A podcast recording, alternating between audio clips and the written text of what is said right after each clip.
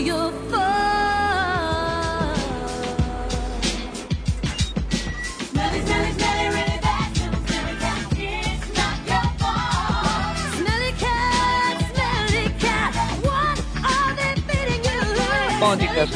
começando, minha gente. E hoje vamos falar sobre os 25 anos de Friends. Sim, aquele seriado aí que muita gente gosta, muita gente odeia, muita gente não tá nem aí, tá cagando pra o seriado. Fez um podcast sobre Friends em 2012, acho que foi podcast 107, muito tempo atrás, numa longa, uma outra realidade que a gente vivia. E agora a gente tá retomando porque Friends vai fazer 25, né? Nesse caso, quando sai esse podcast, ele já fez 25 anos de história, de existência. E a gente tá retomando o, o tema para poder falar um pouquinho sobre se Friends envelheceu mal ou não, né? Se Friends ficou uma série ainda difícil de assistir ou não, se ela tem os problemas que ela possa ter hoje em dia, né? Que as pessoas colocam em xeque, discutem bastante na internet. Então a gente vai falar sobre isso, né? Meu nome é Marcelo Soares, para fazer lá sobre isso comigo aqui está o seu Thiago Moura. E esse podcast é um patrocínio de Ichiban Lipstick for Men. E o senhor Cliff. Somos amigos, amigos do peito, amigos de vocês. É isso aí, assim, no podcast lá do 107, quem tava era eu e o Moura, né? Aqui da mesa, né? A gente hoje já voltando pra falar de novo, né, Moura, sobre Friends. Friends que é uma série que a gente nem, nem, nem, nem maratona constantemente, né, Moura? Não, não, eu só, eu só vi os- as 10 temporadas duas vezes esse ano, mas voltou pra falar sete anos depois. Se alguém tivesse topado a ideia, esse site era sobre Friends, esse podcast era sobre Friends, toda semana discutindo Friends. É, fazer que nem uns podcasts aí que discutem episódio por episódio, né? Tem que ter uma disposição grande, cara, pra fazer isso? Porque, pô, É, Vou dar uma indicação então. Podcast Friends, que eu tô acompanhando, é feito aqui no Sul, para uma galera aqui de comunicadores de uma rádio aqui da região, e eles fazem literalmente isso. Eles analisam episódio por episódio, só que eles têm uma regra que cada episódio do podcast tem que ter no máximo 22 minutos, porque não dá para você debater mais o episódio do que o episódio dura, né? Mas é bem legal. É uma Uhum. recomendação legal para quem é fã de Friends que nem eu. eu tenho ouvido já estão na terceira temporada, se eu não me engano. Já estão falando da terceira temporada. Mas então, já que o Cliff não estava nesse podcast de, outrora, né? Eu queria que ele faça aí quais as suas impressões de Friends, como você assistiu em tempo real, você assistiu de- anos depois que a série já tinha começado. Como é que foi sua experiência com Friends? Cara, então, eu assisti quando eu tava na faculdade em 2006, né? A minha a minha namorada é muito fã, é muito fã de Friends, né? E aí eu escutava ela comentando e tal. Só que eu nunca tinha assistido. Por causa da faculdade, lá pra 2006, o canal da Warner passava Friends igual o SBT passa Chaves. Tipo, tinha porra nenhuma pra passar, taca Friends no meio, taca Friends no meio. E aí eu assisti duas vezes 10 temporadas, passando na Warner. Ocasionalmente eu assisti um ou outro episódio, e ano passado, pra esse ano, né, na transição de um ano pro outro, eu assisti de novo pela Netflix as 10 temporadas. Só que dessa vez eu fiz uma coisa que eu não tinha feito antes, que eu assisti dublado. Antes eu tinha assistido só em inglês, eu assisti dublado, mas acho que eu cheguei num nível que eu consigo entender Friends sem estar prestando atenção na televisão, porque eu devo ter visto cada episódio, sei lá, umas 10 vezes. Só que nem o Moura falou aí, fazer uma maratona assim, ao longo do ano. Você começa todo dia e quando termina você retorna, aí começa a série e fica fazendo Ah, isso o eu- ano todinho. eu vejo isolado, assim, tipo, ah, tô sem nada pra fazer, tem uns 20 minutos, eu ponho um episódio ali, ponho outro, eu não vou seguindo sequência, eu vou colocando aqueles que eu acho mais legais e tal, e vou vendo. Seguir sequência mesmo eu fiz umas quatro vezes, mas já assisti as temporadas inteiras mais vezes nesse esquema de ver um da primeira, um da terceira, um da décima. Uma das questões que hoje em dia, né, com a série fazendo 25 anos, com os atores aí todos já com a carreira desenvolvida, alguns com problemas de saúde, inclusive, outros no ostracismo midiático e tal, e outros fazendo produções, né, como a Jennifer Aniston, que é a que mais faz filme.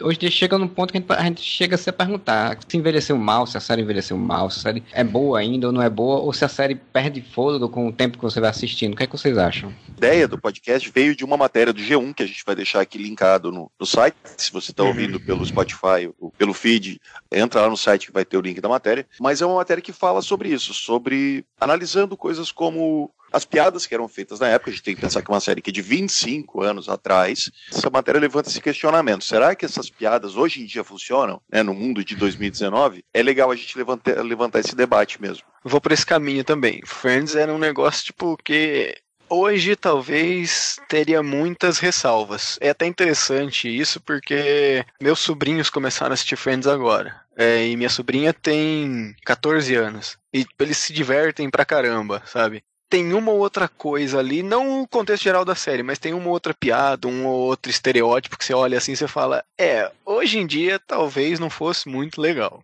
É, nessa matéria do G1, inclusive, né, e é uma das discussões que eu já tenho visto antes mesmo dessa matéria, todo ano tem algum texto que fala sobre isso, exatamente a questão de como o, a série fazia muitas piadas que, dentro do contexto dos anos 90, elas eram aceitas porque a sociedade não tinha aquela discussão que tem hoje em dia em torno disso, né? De homofobia, questão da relação das, das mulheres com os homens, por mais que a série tem muitas coisas inovadoras. Então, uma das questões que colocaram né, nessas matérias de hoje em dia era isso, né? Tipo, é uma série sobre pessoas brancas, ricas, que são egocêntricas e que fazem muitas piadas com coisas que teoricamente seria politicamente correto, né? Que o pessoal fala que eu não gosto desse termo. Uhum. Esse também esse foi um ponto interessante. Esse é um negócio que, que eu entendo, mas por outro lado, assim, eu também fico meio, meio ressabiado, que é o pessoal que olha e fala, aí ó, é, é homofóbica, é racista e tal. Uma coisa é você analisar o negócio do passado criticamente, perceber suas falhas e tal, a outra é você ir taxando como se aquilo fosse uma coisa inerentemente ruim pro espírito que tava, sabe? Sei lá, como pegar uma obra de 1930 e falar que o cara que escreveu isso aqui era um racista filha da puta, sendo que todo mundo era racista filha da puta nos anos 30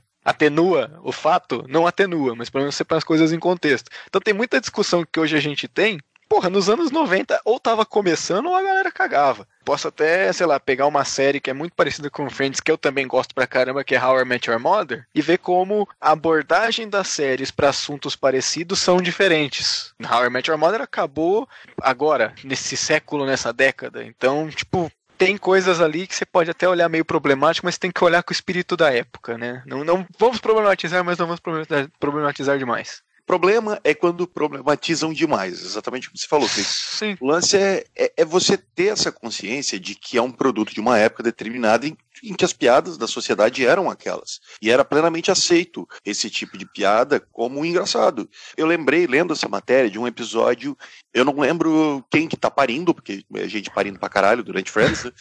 mas tem um enfermeiro, um dos personagens, creio que o Chandler, faz uma piadinha, tipo, nossa, enfermeiro? Ah, sim, é, é o episódio que o enfermeiro começa a dar em cima da Mônica, quando eles estão Uhum. meio que de, de casinho, assim. E daí ele fala, ah, enfermeiro? Não, é uma profissão muito masculina, né? Provavelmente pra época, essa piada funcionaria. E é lógico que o, aí o enfermeiro dá um- uma resposta pra ele que é tipo, ah, é só está fazendo isso pra pagar minha faculdade de medicina. Então, tipo, só reafirmando o fato, não, é uma profissão Não, é feminina, o cara, Sim. o cara tá fazendo pra ser médico, sabe? Ou a E- babá do Ross no final, Ou né? a Que é um babá cara... do Ross. É, só que daí da babá do Ross eu acho que é um- uma outra situação. Mas essa do enfermeiro, eu fiquei pensando, tipo, pra época, devia, talvez fosse mais raro você ter enfermeiros homens. Então essa piada funcionava. Hoje em dia, cara, você vai no hospital, sei lá, 40% da imagem é masculina. Então essa piada já não funciona. Isso quer dizer que lá na época a piada foi agressiva, ofensiva, não sei o quê. Não, foi só uma piada que refletia a realidade da época. Sabe, hoje em dia, olhando com os olhos de 25 anos depois, a gente pensa, pô, que piada isso, babaca do Chandler, sabe? Só que na época era aceitável. A gente simplesmente pensar, nossa, ponta, vamos tirar do ar, isso é homofóbico. Querer julgar uma coisa que já tem um quarto de século que estreou, como se ela tivesse estreado hoje, né? A questão da, da, por exemplo, da babá do Ross é uma, mostra como o, o- a babá do filho do Ross, na verdade. Ela durou 10 temporadas, né? Então ela começou o quê? É, 25 anos é o quê? 94, né? Começou em 94, terminou em 2004. Ela, à medida do tempo, ela também foi se modificando em termos de, de visão, né? Tipo, com- já no, no final dela, ela já tava focando-se um pouco mais exatamente essa coisa de que o início da série batia muita piada em cima- em torno disso, do homem ser uma pessoa que não expressa esses sentimentos, né? Porque assim, tinha essa coisa da- da- das relações, e o Ross, por exemplo, era um personagem, por mais que babaca que ele seja, mas ele era um personagem que ele não, ele era reprimido emocionalmente, então ele não tinha, ele não expressava sentimentos, então ele fazia muita piada em torno disso, tinha muita essa piada no início da, da série. E aí depois lá na frente eles, eles já trabalham melhor isso, assim, quer dizer, a própria série foi evoluindo, né? E, e também dessas matérias que saíram agora, a própria uma das autoras, ela falou isso, ela disse que tem coisas na série que ela, hoje em dia ela realmente vê que não seria interessante de ter, né? Seria diferente, mas era, era o tempo. né? Assim, eu entendo plenamente quem, quem fica ressabiado com Friends, quem tem um certo ranço, assim, de não querer assistir, ou aquele pessoal que assistiu, tipo, há 25 anos atrás e agora torce o nariz. Eu entendo perfeitamente essa galera, que Uhum. beleza, né, tem, tem esses problemas todos. Você pode, você pode ter se incomodado com isso e não querer ver. tranquilo. Mas a gente também tem que pensar que é até isso que você falou, né? Até legal que da, se eu não me engano, esse episódio que o Moura falou aí do enfermeiro, do começo pra metade da série, quer dizer, final dos anos 90, começo dos anos 2000, alguma coisa por aí. Isso, isso Já- né? Já esse da Babá do Rosa, tipo, acho que na última ou na penúltima temporada, tipo, já passou um tempão entre um e outro. Então até ver como, como até a narrativa faz, em alguns casos bem isolados assim, uma autoanálise, assim, uma autocrítica. Falar aí, ó, você tá zoando os enfermeiros ali, agora aqui tem um, um babá que tá te sacaneando também, porque você tá achando que isso aqui é só mulher que pode fazer. Tem até a questão que você falou da. que é legal falar. O Chandler, ele talvez foi, sei lá, talvez o cara mais sentimental da série inteira pra mim. Apesar da gente ter o sentimento lá do Ross pela Rachel tal, que também é problemático pra caralho, mas você vê o, o Chandler, assim, ele, é, ele é muito menos do que os outros dois. E aí o que que acontecia no começo da série? Ele era taxado como homossexual. Aí a partir, sei lá, do meio da série pro final, a galera já foi encarando isso com mais naturalidade, essa piadinha de ficar sacaneando a sexualidade dele foi meio caindo em desuso. É tosco, é zoado, mas os caras vão melhorando no meio do caminho, né? Uma coisa interessante em relação ao que você falou do Chandler, pelo que se fala, né, pelas curiosidades sobre Friends, o personagem foi pensado inicialmente para ser gay e acabou acabaram mudando de ideia no meio do caminho e essa piada acabou se tornando recorrente, que ele tem um quality, né, como tem aquele epi- episódio da é interessante que, apesar de ter a piada da ideia, lógico, nós estamos falando de 25 anos atrás. E se hoje em dia isso ainda é um tabu, calcula 25 anos. Mas ainda assim, cara, as piadas não me parecem, e daí, lógico, talvez não seja o meu lugar de fala, de falar isso, mas elas não me parecem ofensivas ou agressivas. É aquele negócio de tipo, ele, se, ele sente um desconforto por pensar em isso. Só que daí você tem aquele episódio que eles brincam com isso, que a, a colega de trabalho do Chandler quer apresentar ele para outro cara. e, esse episódio e um fica- máximo. é muito bom esse episódio. E ele fica todo noiado o episódio inteiro. Não, mas é o meu cabelo, né? É, é a minha roupa, é o jeito que eu ando, é o jeito que eu falo, não sei o que e tal. No final, a, a colega de trabalho dele fala: É, não, queria te apresentar pro fulano. Fulano? Pô, com ele que você me viu? Ah, por quê? Não, porque eu imaginei o ciclano, que era um cara mais bonitão. Aí ela fica olhando pra cara dele e ele assim, ó, é esse tipo de coisa que faz vocês pensarem. Então, então ele, até isso eles levam na brincadeira, sabe? Já é no, no ponto mais à frente, né? Já da série. Já Não, isso é no- no- bem no começo da série. Isso é bem no começo da série. Bem antes dessa, dessa piada do enfermeiro, por exemplo. Ah, Porque então é antes é. dele se relacionar com a Mônica. Porque eu, eu vejo exatamente o personagem do Chandler exatamente com antes e depois da Mônica, né? Porque assim, o personagem ele modificou-se muito, né? Ele, ele era um cara das piadas, que tinha, não tinha jeito com mulheres e que todo mundo achava que era gay. E aí isso até ele começar a namorar a Mônica, assim. Quando ele começa a namorar a Mônica, isso- ele se torna o cara do relacionamento que o- é o cara ali que tá ali do lado, né? Oh my God. É, e agora a gente tem uma participação especial no nosso episódio, né? Que chegou aí como uma, uma- uma ponta aí, que é o Sr. Wendel. Bem-vindo, Wendel. Hey, how you doing? Essa frase maravilhosa. Só fala essa frase pela primeira vez na quarta temporada. Nunca me, nunca me atentei a isso. Não, eu não sabia não, eu tava sabendo dessa pela primeira vez agora. Eu, o que eu sei é que ela é muito funcional, né? O dia desse ele tava num- numa entrevista lá junto com a, a Daenerys, né, de Games of Thrones, a, como é o nome dela? É Emilia Clarke, eu acho que é esse o nome, enfim. Sim. Isso. Aí a menina chegou pra ele e falou: Matt, você pode me realizar um desejo de criança? O cara já ficou logo equivocado, né? Porra, desejo de criança, puta que pariu, eu sou o quê? Um velho? Diz aí, fala aí. Você pode dizer pra mim aquela sua frase, por favor? Matt levanta a mão na cara aí. Hey, how you doing? Funcionou, cara! A menina ficou arrepiada, deu pra ver na hora. E é, e é louco, né? Porque é umas frases que saiu aí, como o Moura falou, na quarta temporada e ficou como se todo mundo tivesse visto desde o início, né? Eu nunca tinha tentado pra esse dado, não. Pra mim ele falava isso toda a vida. Droga, agora eu vou ter que assistir Friends inteiro de novo só pra perceber isso. Pra mim tá de boa, faz uns 5 anos que eu não assisto Friends, então agora eu tenho uma justificativa pra gastar tempo fazer isso. Tem um episódio que eu notei que a Mônica aparece em uma cena, sabe? Eu, caralho, mano, como assim, sabe? Eu sempre pensei que todos os episódios todos apareciam muito assim. Tem episódio, tem um episódio que o Ross aparece na abertura e no, no encerramento do episódio. Eu, Mano, tô doente, eu preciso parar. Realmente.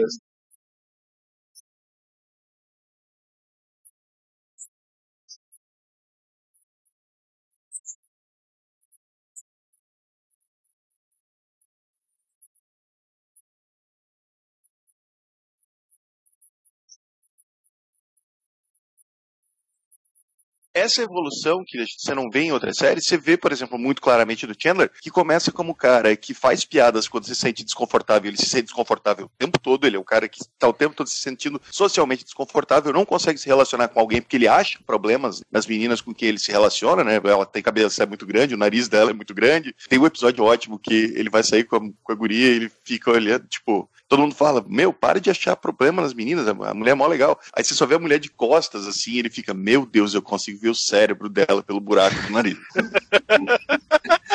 É engraçado isso vendo de um cara que é o tempo todo extremamente seguro, né, na série, que acha que ninguém realmente vai dar muita moral pra ele. É uma coisa interessante sobre o Chandler é o seguinte: vocês já repararam que tem um puta erro de continuidade na relação entre o Chandler e a Rachel? Não? Ah, sim, com certeza. Eles se conheceram pelo menos umas três vezes na série. Pois é, tipo assim, Friends é tipo a da Marvel, velho. Aceita. é a continuidade Sitcom. dos X-Men. Aquela continuidade que as pessoas se esquecem que conheceu, né? Inclusive foi a piada, a minha primeira piada que eu realmente gostei do Chandler, né? Que é aquela reunião dele lá no Central Park, no primeiro episódio. Nossa, acabou de tomar o pé na bunda da, da Carol e ele fala, ah, eu só queria estar queria casado. um- Aí entra a Rachel Aí entra não o vai- tipo, constitui o Chandler, eu queria um milhão de dólares. Vale salientar que esse primeiro episódio tem uma coisa que é bem interessante, né? Que ele começa meio que, tipo, já no meio de uma conversa, assim. Você, é, é- é- não é, tipo, estamos... Ah, começamos o episódio, as pessoas chegaram e estão sentando. Eles já estão no meio de uma conversa, já estão num diálogo, né? Isso já mostra que a série é essa coisa de- de- da dinâmica do, do grupo que já existe há um tempo e tá ok. E que também é mais ou menos a fórmula dos episódios, né? A maioria dos episódios já começa com alguma parada acontecendo. Alguém indo pra casa de alguém, al- a gente nunca pega o início de situação nenhuma. É praticamente um sonho, você nunca sabe como você chegou lá, você, você simplesmente tá lá.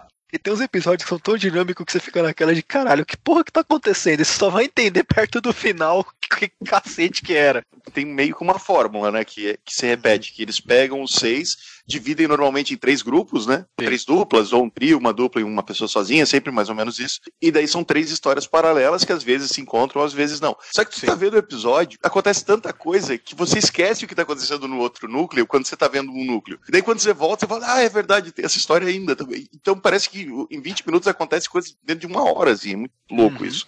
Se a gente for olhar em retrospecto, as cenas em que tá todo mundo reunido, geralmente só acontece assim, tipo, no iníciozinho, no finalzinho, quando acontece. Mas fica separado esses núcleos aí, não é?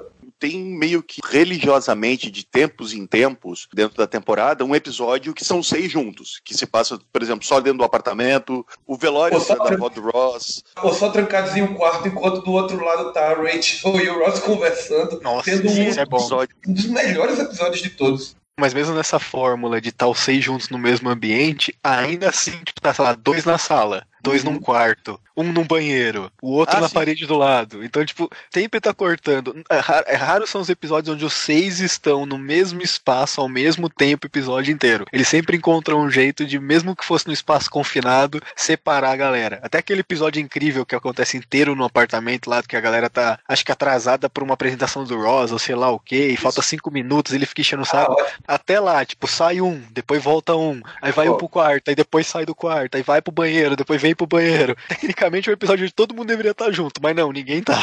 Mesmo nesse episódio, da- estão se arrumando para a apresentação, eles criam os, os núcleos. É o Joe e o Chandler brigando por causa da poltrona, que tem a, mar- a cena mais incrível de Friends, que é o Joey vestindo todas as roupas do Chandler. Isso é fenomenal, cara. Eu realmente uma vez tentei fazer aquilo pra saber se era possível. Quantas você conseguiu? Eu consegui cinco, Caralho. mas eram as minhas, tá? Não era de ninguém, era minha. Aliás, quando começa o inverno brabo mesmo, que as pessoas começam a usar aquele. Ah, não, mas o inverno é bom. O frio é bom porque as pessoas se vestem mais elegantes. Aí eu sempre boto essa foto do Joey, com todas as roupas do Chandler. É esse sou eu no inverno. Eu acho que essa dinâmica foi uma das coisas que facilitou que a, a série tivesse muito sucesso, né? Porque você conseguia construir várias histórias ao longo de um episódio só, um episódio curto, e conseguia manter o interesse do público naquilo, né? Porque tem muita sitcom que também são 22, 20, 20 minutos, 22 minutos, e que tem várias pessoas e não conseguem manter, né? O ritmo de, da, da história. Pronto, um diferencial grande, por exemplo, você vê em Seinfeld. Em Seinfeld, eles conseguem botar os quatro juntos, praticamente quase toda a extensão do episódio, e fazer a coisa funcionar bem. Mas Friends é gente demais conseguir isso. É, Seinfeld eles se dão ao luxo de, de ficarem sentados numa mesa durante cinco minutos conversando, né? O Friends, a, a dinâmica da, da série não, não é pra isso, é pra ser uma dinâmica mais rápida. Mas eu queria aproveitar, já que você chegou depois, a gente fez um podcast sobre Friends ah, no, em 2012, há muito tempo atrás. Você falar um pouco como foi tua experiência com Friends? Você chegou a, a ver no período que passava do início, assim. No início não, porque eu não sei quando é que chegou aqui no Brasil, né? Saiu em 94, eu não lembro quando chegou aqui. Mas como é que foi tua experiência com Friends ao longo desse? Porque você falou, já faz cinco anos que não vê, né? Como é que foi antes? Rapaz, essa Friends eu tenho uma história engraçada que é o seguinte. Tive TV a cabo pela primeira vez na vida, né? Aí tá, porra, um monte de canasta e tal. Que é que tem de bom, o que é que tem de legal? Pá. Topei com Friends e nessa ocasião, não me pergunta por que, Friends passava ao mesmo tempo em dois canais. Ele passava na Sony e na Warner. Ao mesmo tempo. Eram temporadas diferentes, mas passava as duas ao mesmo tempo. Aí eu, caralho, como é que eu vou saber qual é o episódio?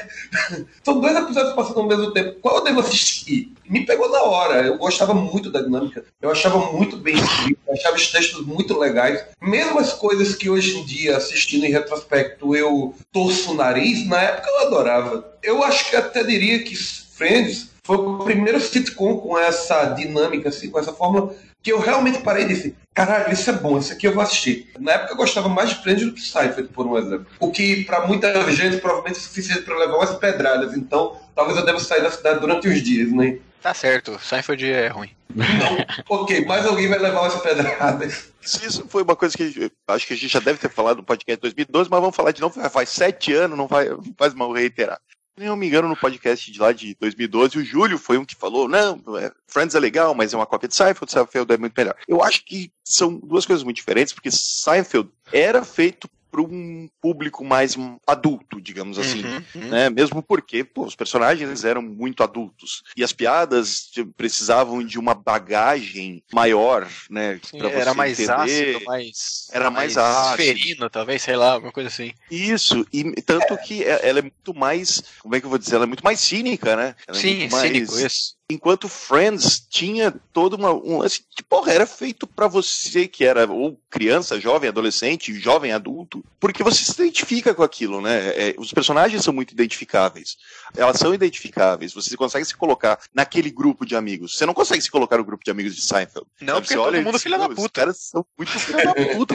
Você ri, hoje em dia, eu, eu amo Seinfeld, eu vejo, puta, os caras são muito filha da puta. Eu não queria ser amigo desses caras, sabe? E Friends, eu queria sentar na cafeteria com eles e ficar tomando café e, e falando bobagem. Vale salientar né, que nisso a questão da idade é realmente importante, porque Friends, os personagens tinham ali exatamente em torno dos 25, né? 24, 25 anos e tal. Eles estavam no início da vida adulta, né? Então pegava muito exatamente o porra adolescente. Então eu comecei a ver com o quê? Com 20 anos de idade, 21. Então pegava mesmo essa, essa dinâmica do, do- de você se sentir identificado, né? O Seinfeld eu cheguei a ver um ou outro episódio que passava na Sony na mesma época, mas é exatamente isso. Hoje em dia eu tô revendo Fa- Seinfeld, e hoje em dia eu entendo melhor a série do que naquela época. Naquela época eu não entendia tão bem, inclusive as piadas e também o clima da, da série, né? E hoje eu já consigo entender melhor. E hoje em dia já acontece com Friends uma coisa que o Wendel falou aí de torcer o nariz, que tem piadas que eu entendo o contexto, mas eu já não consigo mais rir. Assim, tem piadas que soltam lá que eu não rio. Sim. Situações que eu já não acho tão engraçadas. Algumas coisas não funcionam mais, né? Hoje em dia, se fosse me identificar com alguém, seria com a galera de Seinfeld. Mesmo porque eu sou bem mais velho agora e os meus amigos. É, hoje em dia todo mundo é um Constança da vida, reclamando das coisas, né? Pois é. Ainda é um Kramer doido. De, de Friends assim, que me fazem rir, mas me fazem rir de vergonha alheia, sabe? Puta que pariu, sério que vocês estão fazendo isso, mano? E além do mais, uma coisa que deixava talvez é, Friends mais gostável, talvez até mais palatável, é porque tinha aquela proposta de- romântica, não é? Tinha aquela coisa que apelava mais assim ao coração, tipo, menininhos, menininhos ficavam torcendo para Ross chegar um dia, conseguir finalmente ficar com a Rachel. A gente se emocionava quando eles ficavam juntos. Até hoje eu me emociono quando assisto um episódio do casamento do Chandler e Taipá, enquanto Seinfeld não trabalhava com isso. Seinfeld era somente escrotidão mesmo, não tinha Exatamente. Aliás, eu acho que a série todinha de Seinfeld nunca houve um grande romance, uma grande. Os caras têm. Seinfeld os caras têm que ir preso, mano. É tudo escroto. Porra. É, eles viram presos, verdade. Eu não posso imaginar como pessoas tão ruins acabaram se conhecendo. Esse, esse do romance, é, esse do romance é, é o ponto chave também. Tipo, eu, Eu acho que não. eu gosto muito dessa dinâmica de, de romance de casal. Eu escrevi os votos de casamento do Chandler num cartão que eu dei de presente pra minha namorada quando a gente completou seis meses esse ano aqui. Que bonitinho. Inclusive, um bichinho, uma- ela tem uma lagostinha de pelúcia escrito You're my lobster. Hoje em dia eu vejo como a rela- a relação do Chandler e da Mônica é uma relação muito mais saudável do que a relação das outras pessoas ali, né? Do, do Ross, da, da Rachel. Da evolução dele. Ele acabou ficando, ele acabou ficando no, no relacionamento mais estável possível. Ele era E um um cara que relacionamento- sempre se fodia e era um relacionamento bonito e estável. Tipo, é o mais duradouro da série inteira. É, um e é um relacionamento que ele tinha uma troca. Você, eu- eu- hoje em dia eu assisto e acho muito legal, porque ele tem uma troca, né? Tipo, ele se sente seguro e ela diz, não, ok, tudo bem, vamos conversar sobre isso, né? Vamos, vamos resolver a E é questão. né? Maduro, fica- né? É, é, é, é muita maturidade. É, exatamente essa coisa da evolução da, da série e dos personagens em si, né? Hi, Ken Adams. Nice to meet you. Regina Phalange. Os dois casais principais da série são Ross e Rachel, Monica e Chandler, né? Monica e Chandler só muito depois, e Ross e Rachel é o casal principal do início ao fim, digamos assim. Tem aquela regrinha não escrita de seriado de TV em que o casal principal só pode ficar junto no final. Agora que estão começando a quebrar isso, mas tinha, tinha muito essa regrinha de que se tivesse um casal, ele ia ter que ficar brigando a série inteira para finalmente se acertar no final, que é exatamente o que aconteceu com o Ross e com a Rachel, né? Os criadores mesmos falaram que eh, você tem a primeira temporada de tensão do Ross gostando da Rachel, uma segunda temporada em que a Rachel fica afim do Ross para os dois finalmente ficarem juntos. E os criadores falaram, não, daí quando a gente botou eles juntos, a gente pensou, e agora? O que a gente vai fazer? Porque eles já estão juntos, não tem mais o que contar sobre esses dois. Então eles criaram toda a trama do vamos dar um tempo. Que acabou levando a uma a série ficar o tempo todo no ah, Ross e Rachel voltam, Ross e Rachel separam, Ross e Rachel voltam, Ross e Rachel separam. Coisa passiva-agressiva, né? Porque os personagens, um arranjava um namoro e o outro ficava meio que de, de birrinha, Olá. assim, né? E aí ficava revertendo, Nossa, ficava é tudo relação. errado nesse Não, relacionamento. cara, aquilo quando a gente para pra pensar é muito tosco. É muito tosco. Vocês notaram quantas vezes isso aconteceu? Eles destruírem a felicidade um do outro. Sim. Acontece com frequência absurda. Por exemplo, a, o Ross tá com aquela inglesa que pra mim é. A- Emily. Por incrível que pareça, aquela Emily é a minha personagem favorita da série. Eu amava aquela menina na época. Tudo certo, eles podiam ter ficado bem pra ali. Aí o que, é que a porra da Rachel faz? Viaja meio mundo junto com o House, né, do lado dela no avião. O House dando conselhos corretos pra ela. Pois é. Não, o House é o House ali, né? Ele não importa quem era o personagem, era o House. Porque, moça, você é uma pessoa horrível. Foi a partir daí que o House virou cuzão. Né? E a Rachel vai lá estraga o casamento dele, bota dúvidas que ele não tinha na cabeça e destrói a felicidade dele ali. Os relacionamentos da Rachel, o Ross acaba sabotando também de uma maneira ou de outra. Aliás, o Ross é puta cuzão, né? Diga-se de passagem, porque a primeira felicidade que ele destruiu foi a dele próprio com a Rachel por, insegurança. Foi aquela passagem lá de que a menina só queria ter a porra de um emprego. Cara, o outro lá tava afim dela, dane-se, dane-se. Ele tinha de confiar nela, mas aí o que, é que ele faz? Inventa todo aquele esquema, acaba vendo na história do tempo e dá aquilo no que dá. Eles são pessoas horríveis. A gíria de hoje, ele é um Chernobyl. Isso é de hoje, depois do meio-dia, porque eu tô sabendo dessa Chernobyl, agora. depois da série Depois Chernobyl. da série do Chernobyl, agora tudo é Chernobyl, mano. Ele é um, um boost. Eu tenho que me manter atualizado dessas coisas. Eu descobri o que era Excel semana passada. Não, mas Mas o, eu acho que- o Ross tem sérios problemas, cara. Mas tem um lance foda sobre o Ross, que eu acho que até o termo friend zone deve ter sido cunhado nessa série, tá ligado? Porque tem aquele episódio que o Joey fala, né? Ah, nunca vai acontecer. O dia que falta, aliás, esse episódio é ótimo. O episódio que falta energia. Toda a parte do Chandler preso no caixa eletrônico. Com a Jill. Nossa, incrível. Aquele é ótimo. Mas daí tem todo o lance do Ross que quer se declarar, não quer e fica ali e tal. E até nesse momento da série, velho, você não vê o Ross sendo escroto. Ele é um pouco escroto em relação a Susan e a Carol, mas é compreensível porque ele foi trocado, né? Então, Trocado, tá puto da cara de ter sido trocado, faz sentido. Aí o, o Joey fala pra ele: ah, nunca vai acontecer. Ele, ah, por quê? Ah, porque você já tá na zona. Que zona? Ah, na friend zone. Friendzone. Eu não tô na friend zone, você, você é o prefeito da friend zone. E isso, isso meio que cunhou esse termo. Eu odeio esse termo friend zone, tá?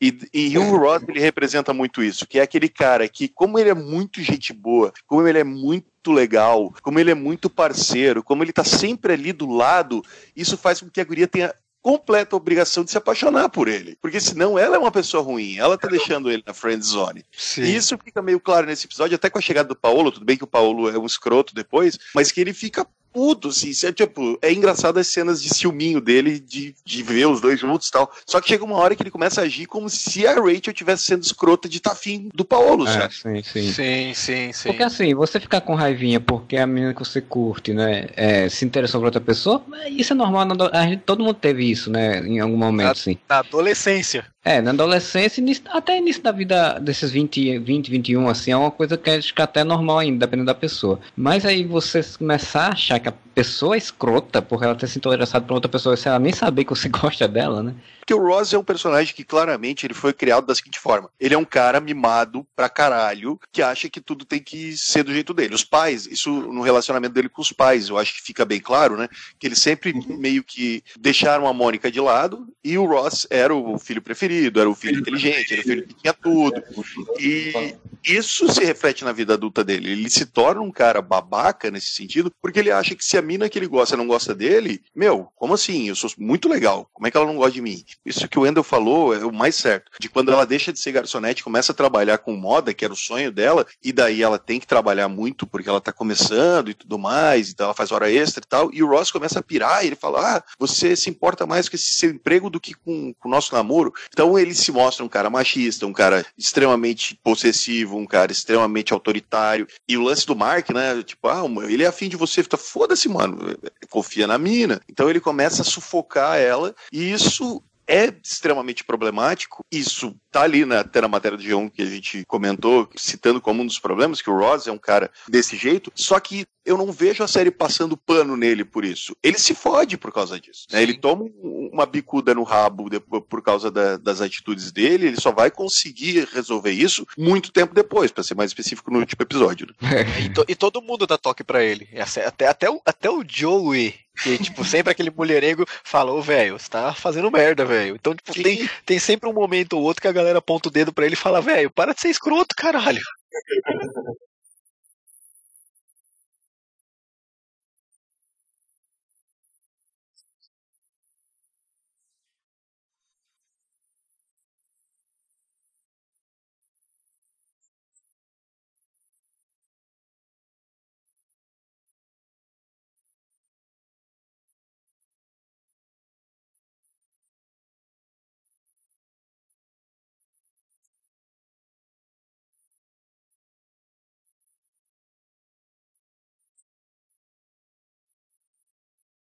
O Joe é um cara engraçado, né? Tipo, você constrói aquela coisa que o Joe é burro, burro feito uma porta, mas ele ao mesmo tempo talvez o cara mais sensível e, bota aí umas 15 aspas, sábio entre os três, não é? Entre os três masculinos. O Joe é um amigo de todas elas. O Joe é um verdadeiro amigo. Ele é um machista, é um filho da puta. Ele trata mulheres como lixo, papapá, etc e tal. Mas a partir do momento que ele está relacionando, que ele tem um laço afetivo de verdade com as meninas, que é o pessoal da turma, ele protege. Aí é outra coisa. É um amigão quando precisa ser.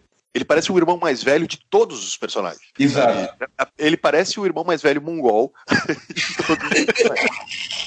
ele não protege só as meninas. E, tipo, qualquer coisa que acontece com qualquer uma das três, tipo, um cara vacalha com elas, ele já quer ir atrás do cara pra arrebentar o cara de porrada. Só que ele faz isso com o Ross e com o Chandler também. Ele protege muito os dois, sabe? E do jeito infantil dele, eu não, não tô contando a parte dele ser um cafajeste com, com mulheres, né? Mas na parte de amizade. No jeito infantil dele, ele dá umas lições muito fodidas nos personagens. Veja a, a menina que ele, gost, que ele namorava, a Cat, que ele faz o Chandler ficar dentro de uma caixa durante todo. Que é maravilhoso também. É muito. E cá entre nós, né? né? Se você olhar direitinho, Joey, esse cara tem essa reputação de filho da puta. Os outros dois é que são filhos da puta com ele com frequência. O Chandler rouba uma namorada do Joey. Chandler mó E o- talarico, filha da puta. Pois é, o Chandler rouba a porra de uma namorada do Joey. E o Ross rouba uma outra namorada do Joey mais à frente, aquela morena. Lembra dela? Penúltima temporada, uma que era a Charlie. Os dois fazem isso com ele. E ele não faz isso de volta com ninguém.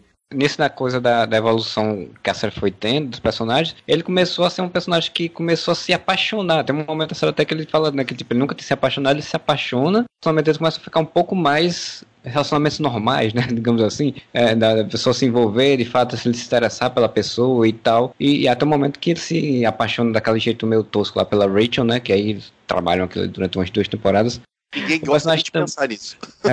E aí entra o que falou também, tipo, que ah, o Chandler roubou a namorada dele, o Ross roubou a namorada dele, aí na hora que ele vai se apaixonar pela Rachel, ele fica, porra, não, né, velho, mas isso aqui é sacanagem, isso aqui eu não posso fazer isso, porra, é a Rachel, tá ligado? É Rachel. Ele fica todo cheio de dedos, quer dizer, os caras sacaneiam ele, mas na hora que ele. E não era nem tipo ele sacaneando, porque a Rachel também começou a gostar dele, então, tipo, na hora que ele percebe que isso acontece, ele ainda fica naquela do, porra, não, Não, é, e- meus e amigos, velho. Ele ainda fala pro Ross, né? E o Ross fica puto com ele, né? Quer dizer, ele fala antes de acontecer alguma coisa, assim, de fato, né? Ele fala que tá gostando e tal. Que era uma coisa que ele reclamou com o Chandler em temporadas antes, né? De que o Chandler tinha ficado com a, com a namorada dele. Se tivesse dito, ele teria deixado tranquilo, né? Pois é. Fim das contas, ele, é- ele é meio problemático com a relação que ele tem com as mulheres, mas ele é o menos filha da puta dos homens. Pelo menos pela puta dos homens. O Joey se apaixona de verdade por qualquer outra pessoa ao longo da série, além daquela aberração com a Rachel, não? Ele se interessa por uma atriz de teatro que trabalha com ele. Ele realmente se Susan interessa Sarandon? por ela. A Susan Sarandon, porque, A Susan Sarandon é do caralho porque porra, é a Susan Sarandon, então tá valendo. Tem aquela garota também, que eh, depois ela fez Sex and the City, que eles invertem a, a, ideia, porque, tipo, quando a Rachel tá morando com o Joey, pô, ele acorda um dia e fala pra Rachel, ah, tem uma menina dormindo ali, eu tenho que sair agora, a hora que ela acordar, você inventa uma desculpa aí, não sei o que e tal. Eles convencem eh, o Joey que ela é legal, e ele acaba se apaixonando pela menina, só que é ela que diz, ah, não, mas, mano, era só curtição, valeu aí e tal, e ele que fica fudido daí. Ah, eu me lembro de uma. Não teve uma modelo também que morou com ele uns tempos e teve uma relação, uma relação mais forte entre eles dois, não lembro? Eu não lembro não, mas o nome dela era. Eu sei que quem fazia era aquela Ellie McPherson, que era uma top model da época lá. E Sim, Eu acho que talvez seja o relacionamento mais profundo dele na série, tirando aquela porcaria lá com a Rachel. Há poucos plots em Friends, há poucas ideias, poucas passagens de Friends que eu acho lamentáveis, mas nenhuma mais do que essa. Essa é muito tonta. Putz, grila, onde é que tava com a cabeça? Porque quando a série já passa um tempo que a gente tem que criar a história, né? Criar Tem que criar conflito. tudo. E a coisa já tá meio desgastada, né? Então não tem mais pra onde ir, você fica inventando histórias. A gente discutindo aqui essa questão dos personagens masculinos, né? Que é uma das grandes questões que sempre botam reclamando de Friends hoje em dia. Você entende bem que Friends, da forma tosca lá dela, do, de, um, de certos pontos, mas ela meio que, que problematiza, contextualiza e, e bota em, uma, em discussão, não naquela época, porque não tinha essa discussão, mas bota em discussão a formação cultural machista do, do, do homem, né? Como ele, é, como ele é formado desde que isso que o Moura falou, né? Da, da família dele, como ele do, do Ross, da família das pessoas que como ele, é- o homem é formado para ser aquele tipo de homem, né? E nas suas variações, né? O Ross de um jeito, mas eles são estereótipos de um tipo básico de homem hétero da sociedade padrão, né? Lembra aquele artigo que eu acho que vocês já mencionaram aqui, de que, entre aspas, Friends criou uma geração de escrotos. Eu, eu não concordo com esse, com esse pensamento, porque é, é uma forma, eu acho, muito. É, é mais ou menos como eu falo, como as pessoas entenderam o Caco Antibes errado, lá quando teve o Sai de Baixo, que todo mundo achou, nossa, o Caco Antibes é um personagem muito legal. Não, gente. Ele é escroto pra caralho, velho. Branco, classe média alta, que, que é escroto, sabe? Horror a pobre que vive tentando se dar bem por cima de E todo ele é mundo. pobre, sabe? Então, tipo, ele é um- uma tiração de sarro com esse tipo de gente, mano. É isso que eu vejo em Friends, tá ligado? O Ross, a maioria, a maior parte dos plots do Ross, quando ele fica noiado com alguma coisa, é pra tirar sarro da noia dele. Não é concordando, não é dando aval. Vocês lembram o episódio do, do Ben com a boneca, com a Barbie, que a Carol e a Susan vão. Puta, que Chegam, ele tá Sim. com uma Barbie. Caralho, é bom, mas é muito tosco. E aquela história do babá masculino, lembra daquilo também? Sim, sim, que é o Fred Prince Jr., inclusive. É isso. Deus. Essa da boneca, por exemplo, da Barbie. Ele passa o episódio inteiro tentando tirar a Barbie e fazer o Ben brincar com o Falco ou com outra coisa. E o Ben não quer, ele quer brincar com a boneca. E fica isso, e fica. Mas assim, ninguém fala, não, tá certo, isso aí é muito errado. Meninos usam azul e meninas usam rosa. Todo mundo fala, mano, deixa a criança, mano. A criança tá brincando aí, deixa aí. Até que a Mônica enche o saco e fala, pô, que tá noiado com isso, cara? Quando tu era criança, tu se vestia de mulher?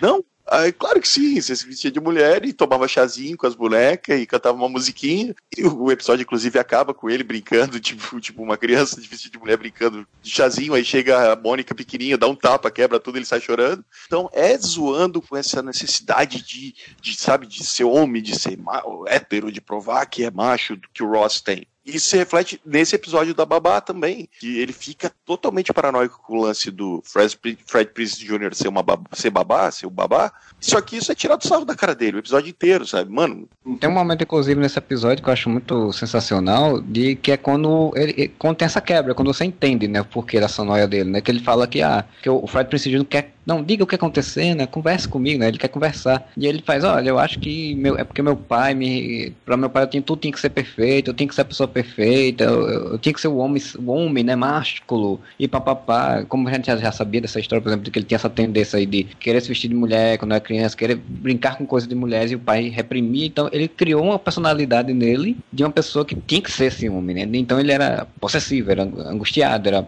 paranoico, era essas coisas todas. Então é legal porque lá no final da série eles, eles fazem essa, essa discussão psicológica do personagem, né? Eu entendo, não é um exemplo de, de, de homem, nem de, de namorada, nem nada realmente. O Ross não é, assim como Ted Mosby também não é um exemplo lá no How I Met Your Mother, mas aí é um outro podcast. Mas assim, é uma forma de você discutir a questão, né? Você botar pra discutir essa questão. eu vejo muito isso no Ross. Ele é desse jeito, mas não é legal, tá, gente? É isso aqui que a gente tá querendo dizer. Exato. A série não tá tentando passar que isso é uma coisa positiva, ela tá querendo mostrar que isso é uma, é uma atitude errada. O problema é que hoje em dia tem essa coisa, né? dessa- Não, mas desde sempre. As pessoas só conseguem ver o superficial e esquecem o resto. Não conseguem pegar a crítica. É aquela história de, ah, o Capitão Nascimento é um super-herói. Ou então o Coringa agora. Ah, senhora, essa do Coringa vai dar o que falar, mano. Esse que a gente falou do comportamento dos homens do passado, a gente estava justamente no começo falando do Chandler, que ele é o mais, talvez o mais sensível, tal, tal, tal. Mas também você vai ver a- o, o passado dele, tá? Ele tem aquele trauminha de não, do pai, não sei qual que é o termo É. certo, mas eu não vou tentar arriscar o termo certo. Mas enfim, o pai é a Kathleen Turner, pronto. É, Trans, né? Que hoje é, isso, é transexual, trans, né? isso. É, é, Na, é, época, na época não tem essa discussão. eu não quero então- incorrer no erro, mas, É. mas acaba que. Tinha essa discussão, então eles falavam, né, travesti, tava lá com prejo, uma pejorativa. Transformista. Assim, né? transformista, é. Mas, a- mas acontece que com essa criação meio fora dos padrões, ainda mais pra 25 anos atrás, acontece que ele, tipo, é o menos macho alfa de todo mundo, ele é o menos machão. Então acaba que talvez ele seja, sei lá, o, o homem mais sensível do- da coisa toda e tal. Os outros, tipo, são, são dois micro escrotos, ele também é um pouquinho. Não, o Ross é completamente escroto, o Joe é um pouquinho, ele é um pouquinho também. Mas, tipo, ele, ele foge um pouco do padrão dos outros dois, talvez por isso. Então, tipo, ele foi criado por uma família meio disfuncional, meio esquisita de 25 anos atrás, mas isso também gerou que ele talvez é a pessoa mais afável de todos os três homens. É, e tem uma coisa interessante também na, na questão da família do Chandler, porque a mãe dele é a mãe é escritora de contos eróticos, né? É uma pessoa que tem uma questão da se- sexualidade é uma coisa muito tranquila pra ela, né? É a Marta Suplicy.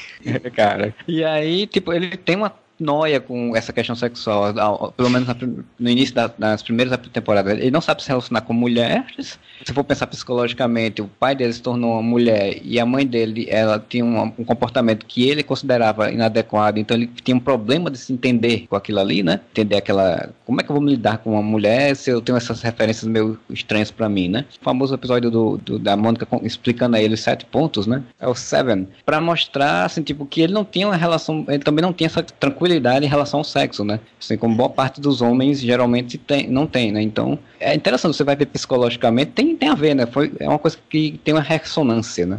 Mas aí vocês levantaram um ponto que eu acho interessante debater. Com esse papo de não, Friends era uma série que era muito pouco inclusiva, depois a gente tem que falar, inclusive, sobre a inclusão é. racial né, na, na série, mas tipo, é uma série muito pouco inclusiva, com piadas homofóbicas e tudo mais. E... Mas se a gente para pensar, tem dois momentos, tá, aliás, tem vários momentos muito marcantes em Friends, que ela foi, primeiro, o primeiro programa de TV na história dos Estados Unidos a mostrar um casamento lésbico. Isso lá em 93. 4,95. Vários estados, aliás, não exibiram o episódio nos Estados Unidos em protesto por estar mostrando essa obscenidade, né? Por mais que você tivesse as piadas do ciúme do Ross em relação a Susan, essas piadas nunca eram no, no cunho de tipo, nossa, olha que bizarro duas mulheres juntas. Nossa, olha só, É, você não foi é trocado um moralismo Você- exagerado. o ciúme de outra pessoa. Mas não é dele. O relacionamento da Susan e da Carol, ele, eu achei ele muito bem representado durante toda a série. Então você tem, logo de início, lá em 94, 25 anos atrás,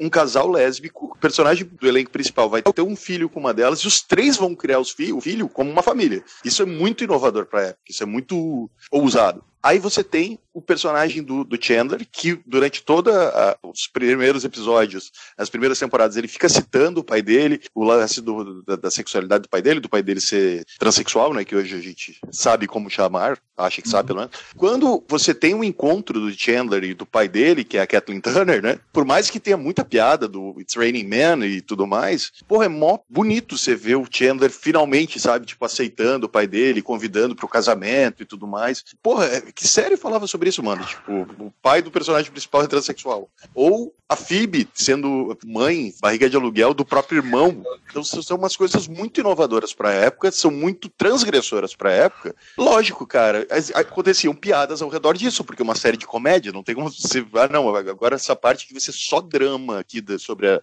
relacionamento do Chandler com o pai dele. É uma série de comédia, cara. As piadas podem ter ficado datadas eventualmente, mas eu acho que só a ousadia de falar isso e de não falar isso com moralismo, de dizer, nossa, olha que absurdo, o pai do Chandler encheu ele de traumas, ele é uma pessoa péssima por ter abandonado a família para seguir uma carreira de cantora em Las Vegas. Isso não é falado, sabe? Julgado. É só feito piada porque é uma série de comédia. Inclusive, pai do Chandler, cara, toda vez que aparece, rouba a cena. Que sensacional que é, cara.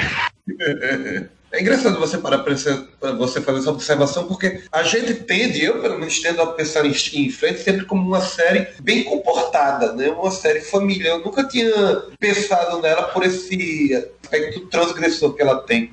Legal por pegar esses temas que há 25 anos eram considerados transgressores, e por muita gente é considerado até hoje, e tratar de uma forma tão natural que você não percebe que é transgressor, sabe? Sim, Só tá é. ali na história. É tipo o ponto, é tipo, ah, ali ó, um casal lésbico. Ah, não, beleza, vamos continuar aqui. Então ali ó, meu pai é transexual. Ah, tá, tá, tá, não, beleza, vamos continuar aqui. Tipo, o bagulho tá ali, mas eles não fazem um escarcel em torno, e às vezes. É. E, a, e a maioria dos enredos nem gira em torno disso, é só o detalhe que tá ali. É, se você for pensar que nos anos 90, em, em termos de, de séries de comédia aqui no Brasil, por exemplo, um casal lésbico seria chamado de sapatão a, do- a cada dois minutos. Seria. o Isso giri- acontecia ó, aqui nos anos 2000, né, mano? acontece agora, né? Hoje, né?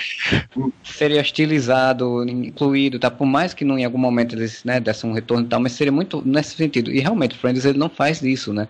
Tem a questão também da parte da Phoebe, que a Phoebe é uma filha de um, um poliamor, né? Tipo, eram, eram duas mulheres e um cara, né? O- Sim, o- verdade, não lembrei disso. a mulher ficou grávida e aí, tipo, acabou deixando o filho com, com os outros, né? Quer dizer, tem muitas essas coisas, assim. O, o que fala-se de, de não, não inclusão no sentido de, de raça, né? Por exemplo, que eles falam, se coloca muito que só vem ter negro, de fato, como no meio dos protagonistas ali, lá com a Charlie, lá na frente, com a menina a, asiática, né? Que é a namorada do Ross na segunda temporada, só tem uma que só aparece naquele momento e tal. Eu acho que, infelizmente, é uma questão muito de mercado da época, que aí hoje em dia em alguns locais ainda tem também, infelizmente. Aquele mercado americano é, de televisão, do horário nobre, né? Que ela é uma TV. é- Não, é mas um- o americano, né? Não, é só ver as sitcoms da época. Pega todas as sitcoms que estavam rolando na mesma época e vê o que acontece. Por exemplo, a gente falou de Seinfeld. Seinfeld e Friends foram contemporâneos por muito tempo. Eu acho que Seinfeld é de 89, mas acabou em 90 e pouco. Então pegou, só- pegou Friends. Aí você vai ver Seinfeld, você vai ver Friends. Porra, nenhum dos dois tem personagem negro, personagem que não seja branco, né? Então é da época. E até depois, cara, vamos lá.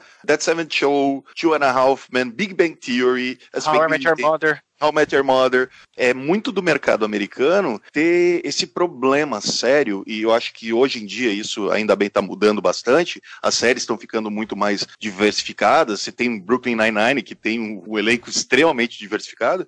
Em Brooklyn Nine-Nine e o outro que você mencionou agora há uma diferença. Os meninos de Brooklyn Nine-Nine, eles estão juntos porque eles trabalham juntos. Aí você pode ter gente mais diversificada. Agora, o ponto, eu acho até que já li isso em alguma outra ocasião, uma, das milhares de análises que vem por aí sobre Friends, essa dizia mais ou menos o seguinte, que o fato é que, gostando ou não, torcendo o nariz para isso ou não, grupos de amigos como em Friends geralmente não tinham amigos negros. Uma patotinha mais fechada, uma patotinha mais ou menos da mesma classe social. Uma naquela região, né?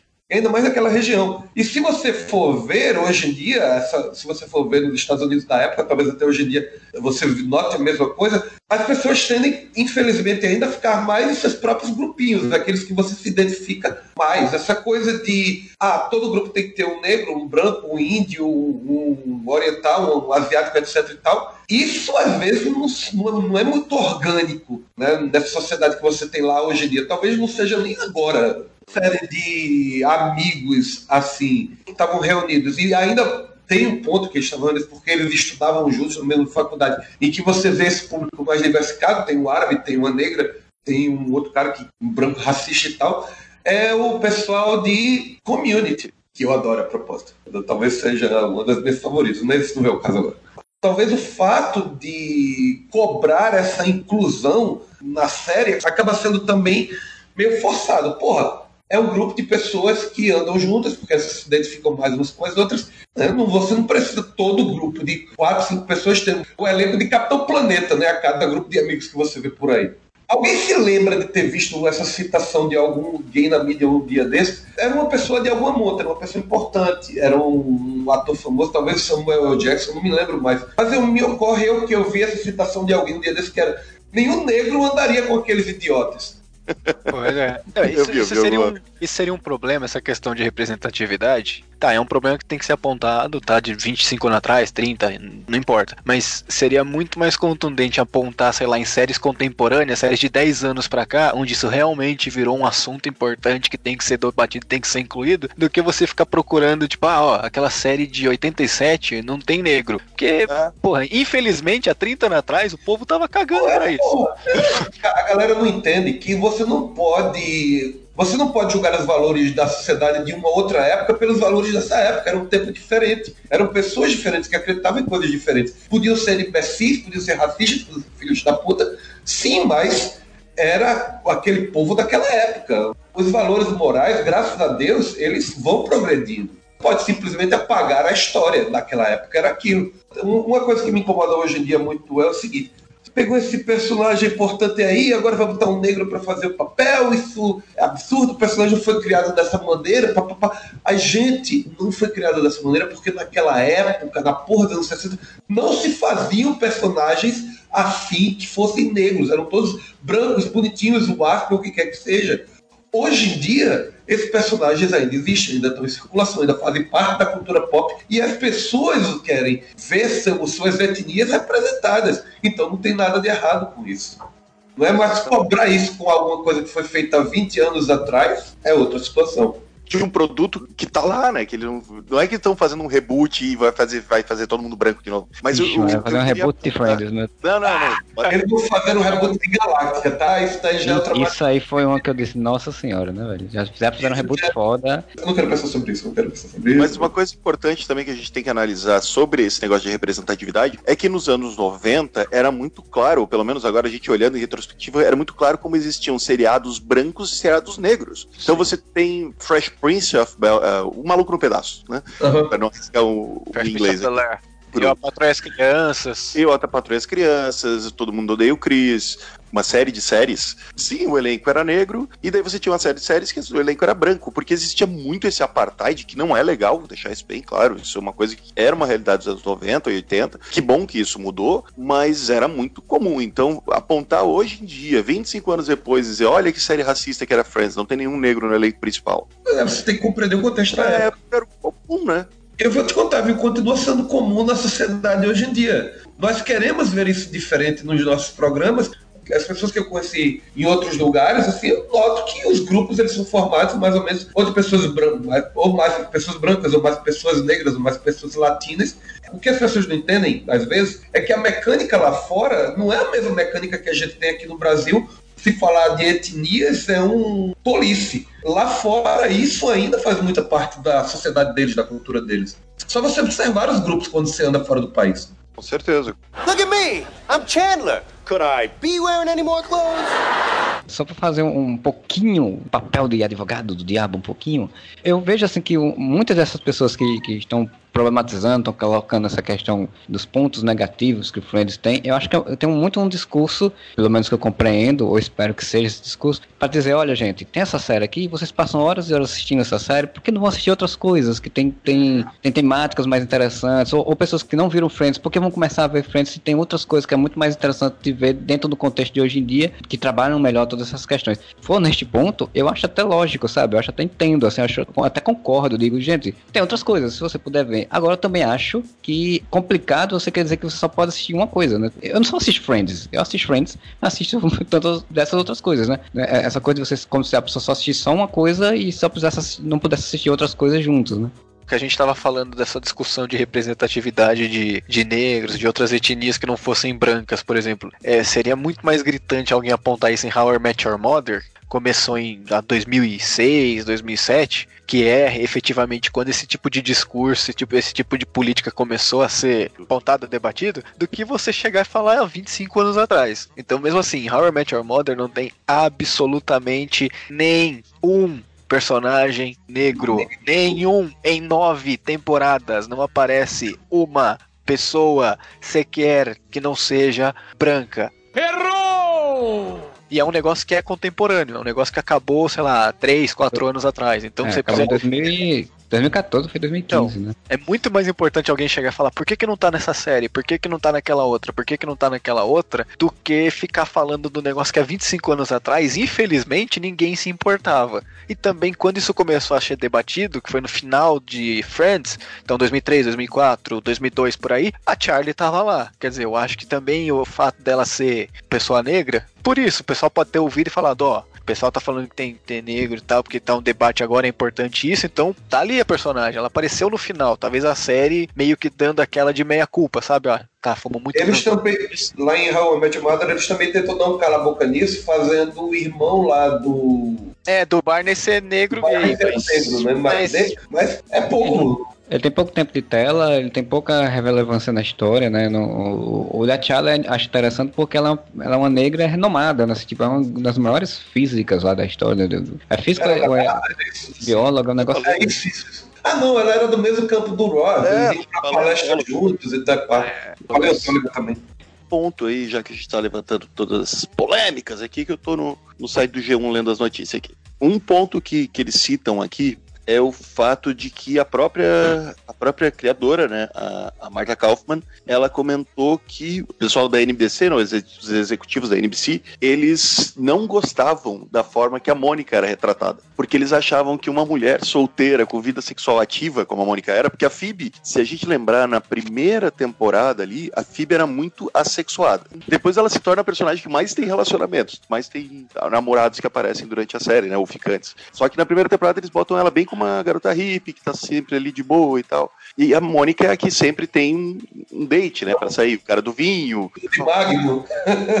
isso. Só que o pessoal da NBC não gostou, os executivos, pra tu ver como era da época, e os criadores acabaram sendo, entre aspas, transgressores. Eles diziam que a Mônica tava sendo, era muito vagabunda, sabe? Tipo, eles diziam, não, essa personagem solteira, tendo relacionamento, saindo com os caras e não sei o que, ela não tem um relacionamento sério, ela é muito vagabunda. E a Martha Kaufman disse que eles tiveram que bater o pé e dizer, não, cara, ela não é vagabunda, ela é uma mulher solteira em Nova York, tentando arranjar um relacionamento, e até por isso que eles acabaram sendo meio que obrigados a incluir aquele negócio da neura da Mônica por casar, sabe? Pra ela não parecer uma mulher galinha, Libertina. promíscua. E promíscuo, né? Mocinha casadoira, por assim dizer. Quis casar com o Richard, ela era Richard o nome dele. Ela quis casar com o Richard. Aliás, ela se separou do Richard porque ela queria formar uma família com ele, né? Ela queria ter um filho lá com ele e ele não queria, porque ele já era mais velho, tinha outros filhos, não queria mais ter nenhum. Aí, ou seja, eles estavam tentando barrar essa coisa da, entre aspas, novamente, promiscuidade da Mônica, mostrando que na verdade ela não era promíscua. Ela estava em busca de uma pessoa para formar uma família. De um amor verdadeiro. Isso que o Moura falou, a gente também de novo pode fazer o paralelismo com o Seinfeld, que tem a Elaine, né, no Seinfeld, que também namorou tanta gente que, sei lá, eu perdi as contas. Mas a série tava o tempo inteiro também tratando ela desse jeito, de promíscua, de libertina, de coisa do tipo, Mas- alguns enredos girando em torno disso. Lembrando que Seinfeld foi de seis anos antes. Então. Mas é o ponto é que Seinfeld nunca foi feito para ser uma série de família. Ninguém Seinfeld tava lá para dar bom exemplo. Era um bando de escroto. Ou seja, a Elaine ser promíscua. Eu vou ter que botar essa coisa aí de novo, pode botar. A Elaine ser promíscua não, era totalmente de acordo com a imagem que o personagem dela devia ter mesmo. Enquanto todos os personagens de Friends, a despeito de seus defeitos, eles eram bons moços. Eles eram exemplos para a sociedade. O mais marginalizado, por assim dizer, era a Phoebe, né? Porque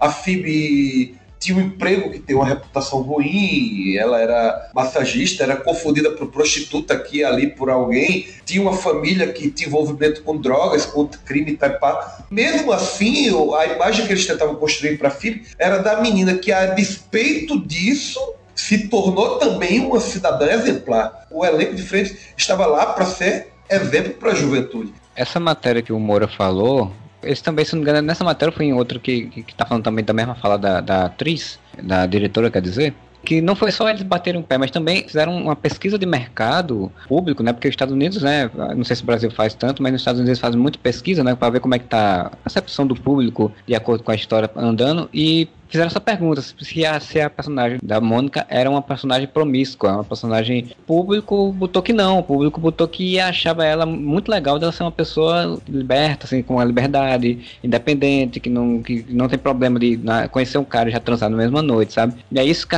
que fez com que ela que se maneirasse um pouquinho isso no início, né? Provavelmente para não ficar nessa polêmica, eles pegaram e, e amenizaram depois, né? Colocando essa coisa do casamento e tal. Até o Joey, a cafajestagem do Joey, o que sim, olhando agora e vendo aquele lance dele, tipo, ficar com as minas e, e mentir o nome e dizer que vai ligar e não liga, e sair sem se despedir e tudo mais. Meu, olhando hoje, puta, cara escroto, né? Boy lixo, né? Chernobyl. Bota lá nos anos 90, mano. Tipo, maré alta. Tinha Caralho, os dois. cara. Sim, eu fui. Eu fui. Nossa senhora. Eu vi os pedaços, tá? Pra, pra, Jubilou lá. depois do podcast. tinha o irmão mais velho e tinha o mais novo que era, um, que era tipo um Joey, mano, tipo sedutor e tal. Era muito aceitável esse personagem nos anos 90. Todas as novelas do Carlos Lombardi, mano. Pois é. Era o cara que o protagonista era o bonitão que seduzia todas as mulheres, mas nem por isso era uma pessoa. Então é um estereótipo muito normal dos anos 90. E o Barney de How I Met, How I Met- How I Met Your Mother é muito mais contemporâneo, era esse personagem. E era um pouco Então, piorado, ele é um Joey um piorado, pouco ele era mais piorado. escroto. Tiana Halfman, o Charlie Sheen, era um Joey piorado, escroto, mau caráter e alcoólatra. Era o Charlie Sheen de verdade, na verdade. Né? Ele não tinha de interpretar. O Joey era aquele personagem clássico, existia com muita frequência, do mulherengo de bom coração. É legal hoje em dia esse estereótipo? Não, não é legal você repetir esse, esse comportamento. Mas é um comportamento comum. Tanto que eu acho uma coisa interessante do Joey é que essa essência dele de ser um cara mulherengo, ao mesmo tempo também não se transforma em ele ser um cara desleal, digamos assim. Porque ele nunca tem um relacionamento sério durante a série e nas poucas vezes em que ele flerta em ter um relacionamento sério, não mostra ele traindo a pessoa com quem ele tá. E ele acaba a série sozinho, né? Ele é. É. o único personagem que acaba a série sozinho, dando a entender a- que sim, ele é um solteirão que gosta da vida de solteiro. Alguém viu aquela série que vieram, fizeram depois sobre o Joey? A... Do SBT? É, eu não, eu não, cheguei a ver. O é, Joey apenas, não era o nome da série? É, não, no SBT era Vida de Artista. Vida de Artista. Sério? Sério. É, é o canal que fez as aventuras do Superboy logo após a nome Smallville. Então tá. Mulher gato. Mulher gato, caralho! Eu tinha até esquecido disso. Era The Birds of Prey. Birds of Prey. Infe- Infelizmente eu vi essa série, né? Assim, eles tentavam inverter de que o Joey não era tão mulherengo, ele se apaixona por uma mulher, que aí fica com essa. a, a temporada inteira com esse lenga-lenga dele de se interessar pela mulher, e aí não pode ficar com a mulher, e tem um sobrinho que é meio abestalhado, e tem uma, uma irmã, né? Uma série bem. O roteiro dela é bem fraquinho mesmo. Bem ruim, bem ruim. A única coisa que presta é, é a empresária dele, que é a mãe do Stifler.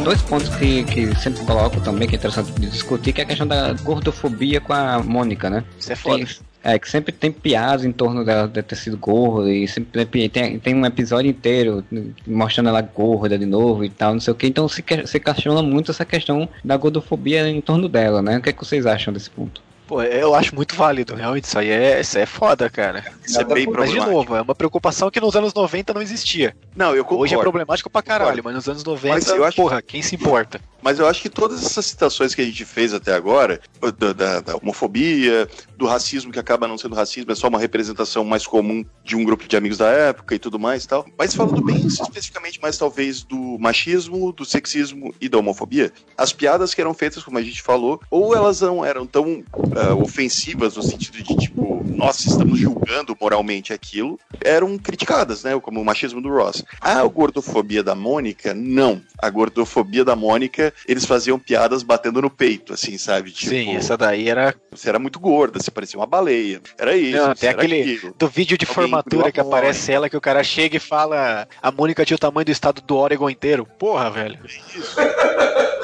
Cara, as piadas são engraçadas, a gente não pode negar isso. Mas elas são escrotas. Não, primeiro o Joey fala, né? Nossa, aquela garota engoliu a Mônica. E depois.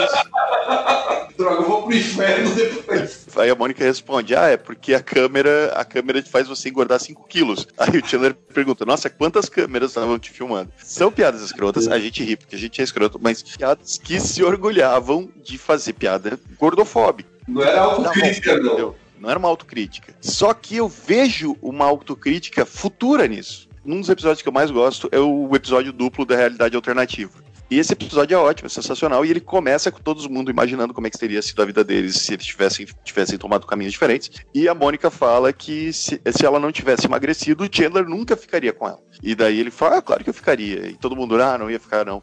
Aí o Chandler ainda pergunta, nossa, vocês acham eu tão fútil assim? Aí o Ross, não, não, a Mônica era que era tão gorda assim. Piada escrota do caralho. Mas vai passando o episódio e no final, a última cena, é os dois ficando juntos. No sentido de tipo, ah, foda-se, mano, cês, o que importa é que você é bonita de qualquer forma. O personagem inicia com preconceito, mas depois ele percebe que aquilo ali não é nada, né? Que o que importa é a pessoa por, além do peso, né? E aí caras- daquela realidade que sempre conheceu a Mônica da- naquela forma física, ele nunca se importou com aquilo, sabe? Pô, pra ele era só a Mônica. Não... Eu acho que esse episódio faz uma pequena meia-culpa, mas ainda assim a gordofobia é bem, bem recorrente na série. Pena porque na, na época, assim, a, a busca pelo padrão já era muito forte, né? Pelo padrão físico, de estética, de modelo, essas coisas e tal. Como tinha essa, essa questão cultural dessa busca exagerada por isso, tudo que não era isso era motivo de piada pra poder ver se a pessoa deixava de ser, né? Tem aquela coisa, aquele pensamento escroto também de que você suando a pessoa, a pessoa vai melhorar, né? E também, claro, dos preconceitos, né? Da- Das pessoas que realmente tinham preconceito e tudo, né? Cultura americana é uma cultura pra engordar as pessoas, né? Fast food, Sim. tal, tal, tal. E, e você, você quer que as pessoas comam muito aquilo e não quer que as pessoas engordem, tá? E é um paralelo, né? Muito louco isso, psicologicamente falando.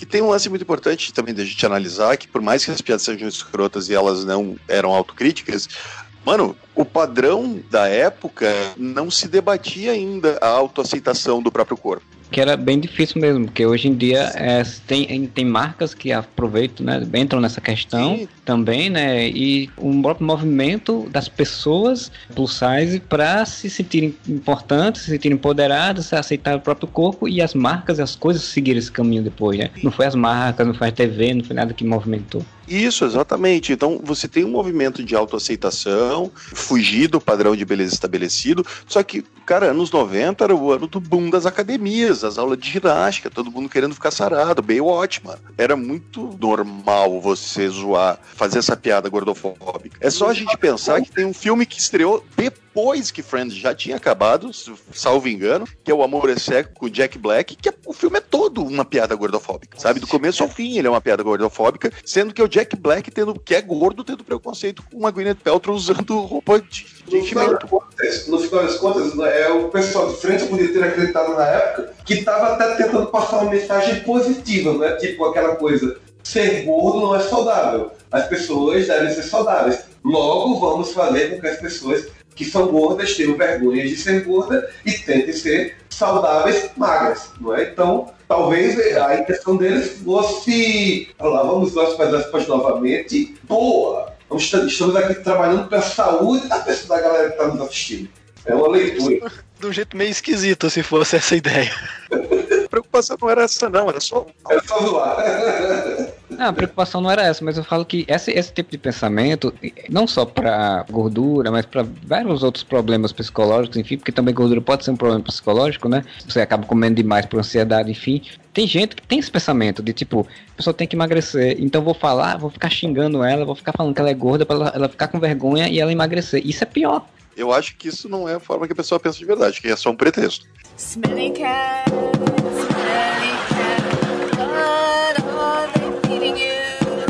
Já que a gente fez toda essa discussão sobre 25 anos de Friends, sobre seus problemas que possa ter ou que não possa ter, e todas essas coisas que a gente já falou. Vamos lembrar e fazer umas considerações finais, lembrando um episódio, assim, que seja memorável, que você curte, que você lembra, você guarda ali no coraçãozinho e vai rever na maratona de meia-noite antes de dormir. Pra começar, o Moura, falei, você consegue pensar em um episódio assim? Ó, eu, eu citei aquele da realidade alternativa que eu gosto pra caralho. Inclusive, é o único episódio que tem uma abertura na fonte totalmente gravada só pro episódio, né? Que é eles com as, as indumentárias re- referentes ao, à realidade alternativa. Então, esse, esse para mim tá no top 3, de certeza, nesse episódio duplo. Eu vou, eu vou citar dois: o que eu acho mais engraçado e o que eu acho mais emocionante. O que eu acho mais emocionante é o episódio que o Chandler vai pedir a, pede a Mônica em casamento. Porra, É, isso, isso acho. aí é o concurso, né? Também. isso aí não. Isso aí tá na. Ia falar também. Isso aí é demais. Eu também.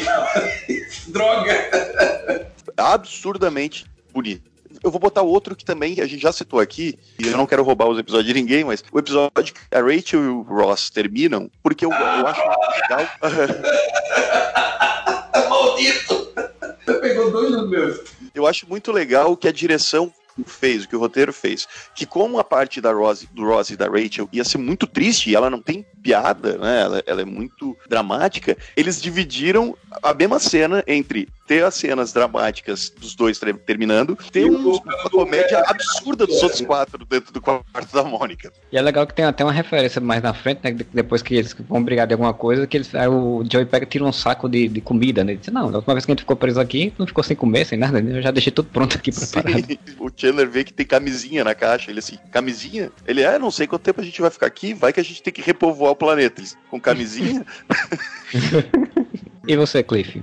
Bom, primeiro tem o. Cara, aquele que ninguém tá pronto, do apartamento que o Joey veste as roupas do Chandler. Aquele episódio eu acho que é o melhor episódio da série inteira. Puta, eu me racho dar risada daquilo lá, velho. E eu ia falar o do, do esse do Chandler aí. Puta, eu choro. Eu choro com esse episódio, cara. Que coisa mais linda, mano. Esse dele pedindo a Mônica em casamento. Mas, como o Moura já falou, maldito.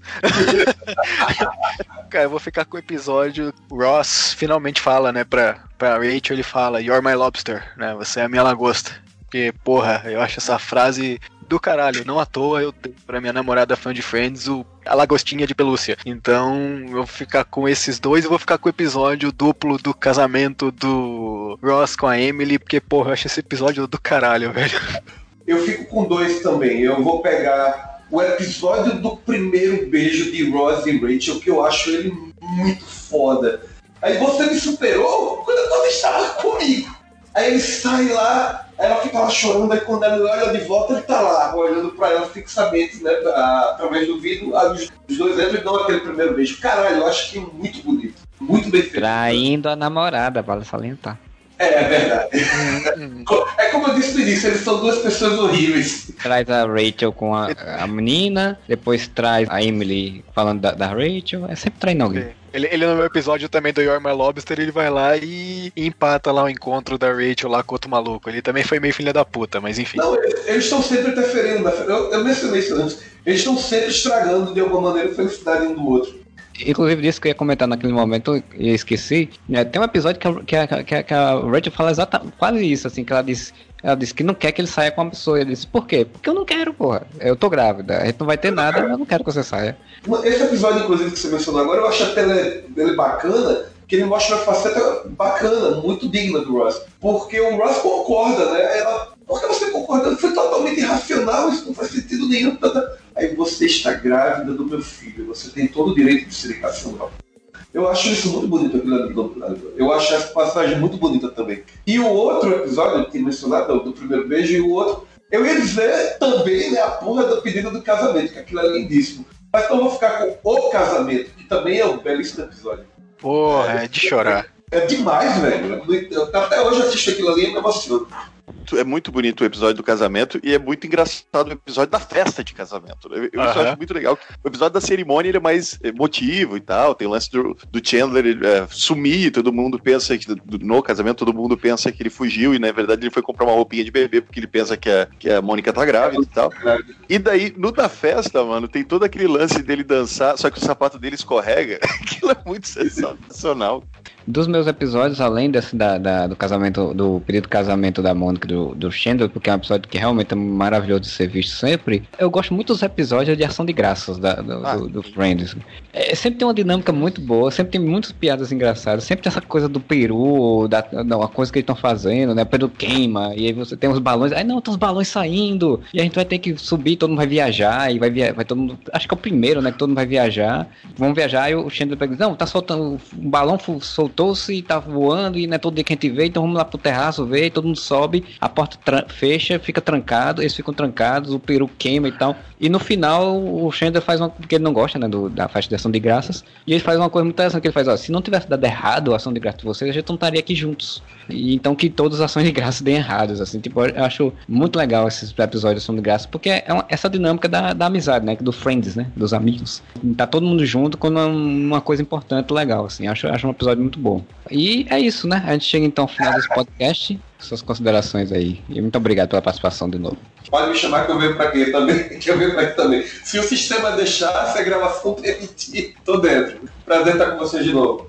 Mas muito obrigado, Cliff, também pela participação. Já fica também o convite quando for fazer um Raio Metal Mother mais na frente, não sei quando. Eu que, eu que agradeço, né? É da hora falar de uma. Não, não sei dizer se é a minha série favorita, mas é uma das minhas séries favoritas, porque eu adoro, mesmo com todos esses problemas que a gente discutiu. Então, pra How I Met Your Mother, que também adoro, tem uns três episódios de How I Met Your Mother que literalmente me fizeram chorar, mas é isso aí. E só pra já que a gente tá encerrando um episódio de Friends, eu tenho que terminar com o final de Friends, né? Vamos tomar um café? Onde? E aí, Mônica, você quer fazer alguma consideração final?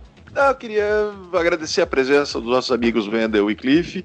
Falar que, gente, vamos, vamos tentar encarar as coisas enxergando a sua época e tentar en- entender o que o texto às vezes está querendo te falar. Às vezes o que te parece, nossa, é só ofensivo, não. Às vezes é uma autocrítica. Friends está aí completando 25 anos. Se a gente está até hoje falando sobre isso, se as comemorações de 25 anos dessa série estão sendo tão fortes, né? Uma série que já acabou há 15 anos e ainda é tão falada, ainda tem matéria, ainda todo dia. Se você olhar em algum site, vai ter gente falando de Friends, vai ter vídeo no YouTube analisando Friends. As pessoas ainda compram produtos de Friends. Eu tenho um quadro enorme de Friends aqui em cima da minha cama. Quer dizer que realmente é uma, uma série que marcou muito. Pô, parabéns, Friends, pelos 25 anos. Por favor, faça um, um episódio especial de Revival que todo mundo quer isso. Aí teria que tratar o O... Matthew Perry pra ele ficar melhor. Né? Pois é. Talvez seja isso que ele precise pra melhorar. O Friends fala salientar, inclusive, que vão voltar a rodar pelo mundo. Acho que vai ter em São Paulo também, vai passar o Central Park, né? É, o que é, É. é- que é- Em São Paulo, pra quem estiver em São Paulo agora, que tem mais sorte que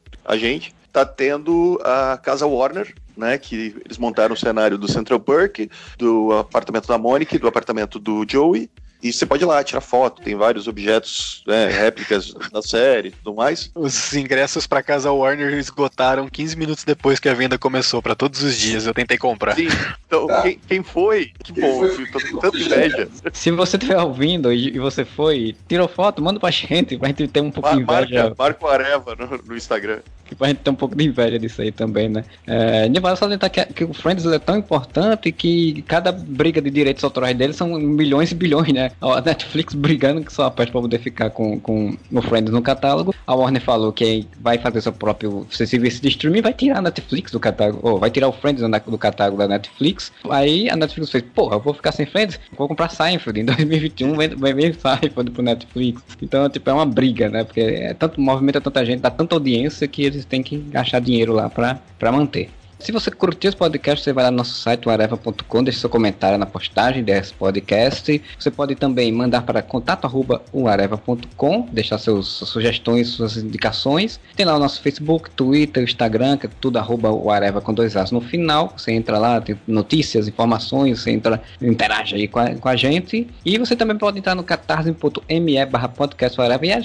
financiar a gente, né? Fazer nosso financiamento coletivo lá. Você dá, tem valores de faixa de, de valores lá de apoio, você apoia, escolhe e mantém nosso podcast, mantém nosso feed, nosso site, tudo funcionando, assim como o Bruno Felipe Costa e o Josué Gentil, que são padrinhos campeões, a Alina Aparecida Matias, que é a madrinha defensora, a Júlia Mendes, que é a madrinha Liga da Justiça, que nos apoiam e mantém nosso podcast funcionando, né? Desejo dizer que nós somos parceiros né, da VEC Editora, então se você quiser, entra lá no site da VEC Editora, tem- eles estão lá com os livros em pré-venda, estão com os lançamentos, tem, tem pro- produtos deles que estavam no Catarse também atrás de financiamento, então vale lá no site da VEC Editora e confere as novidades, né? A gente volta semana que vem com mais um podcast e whatever!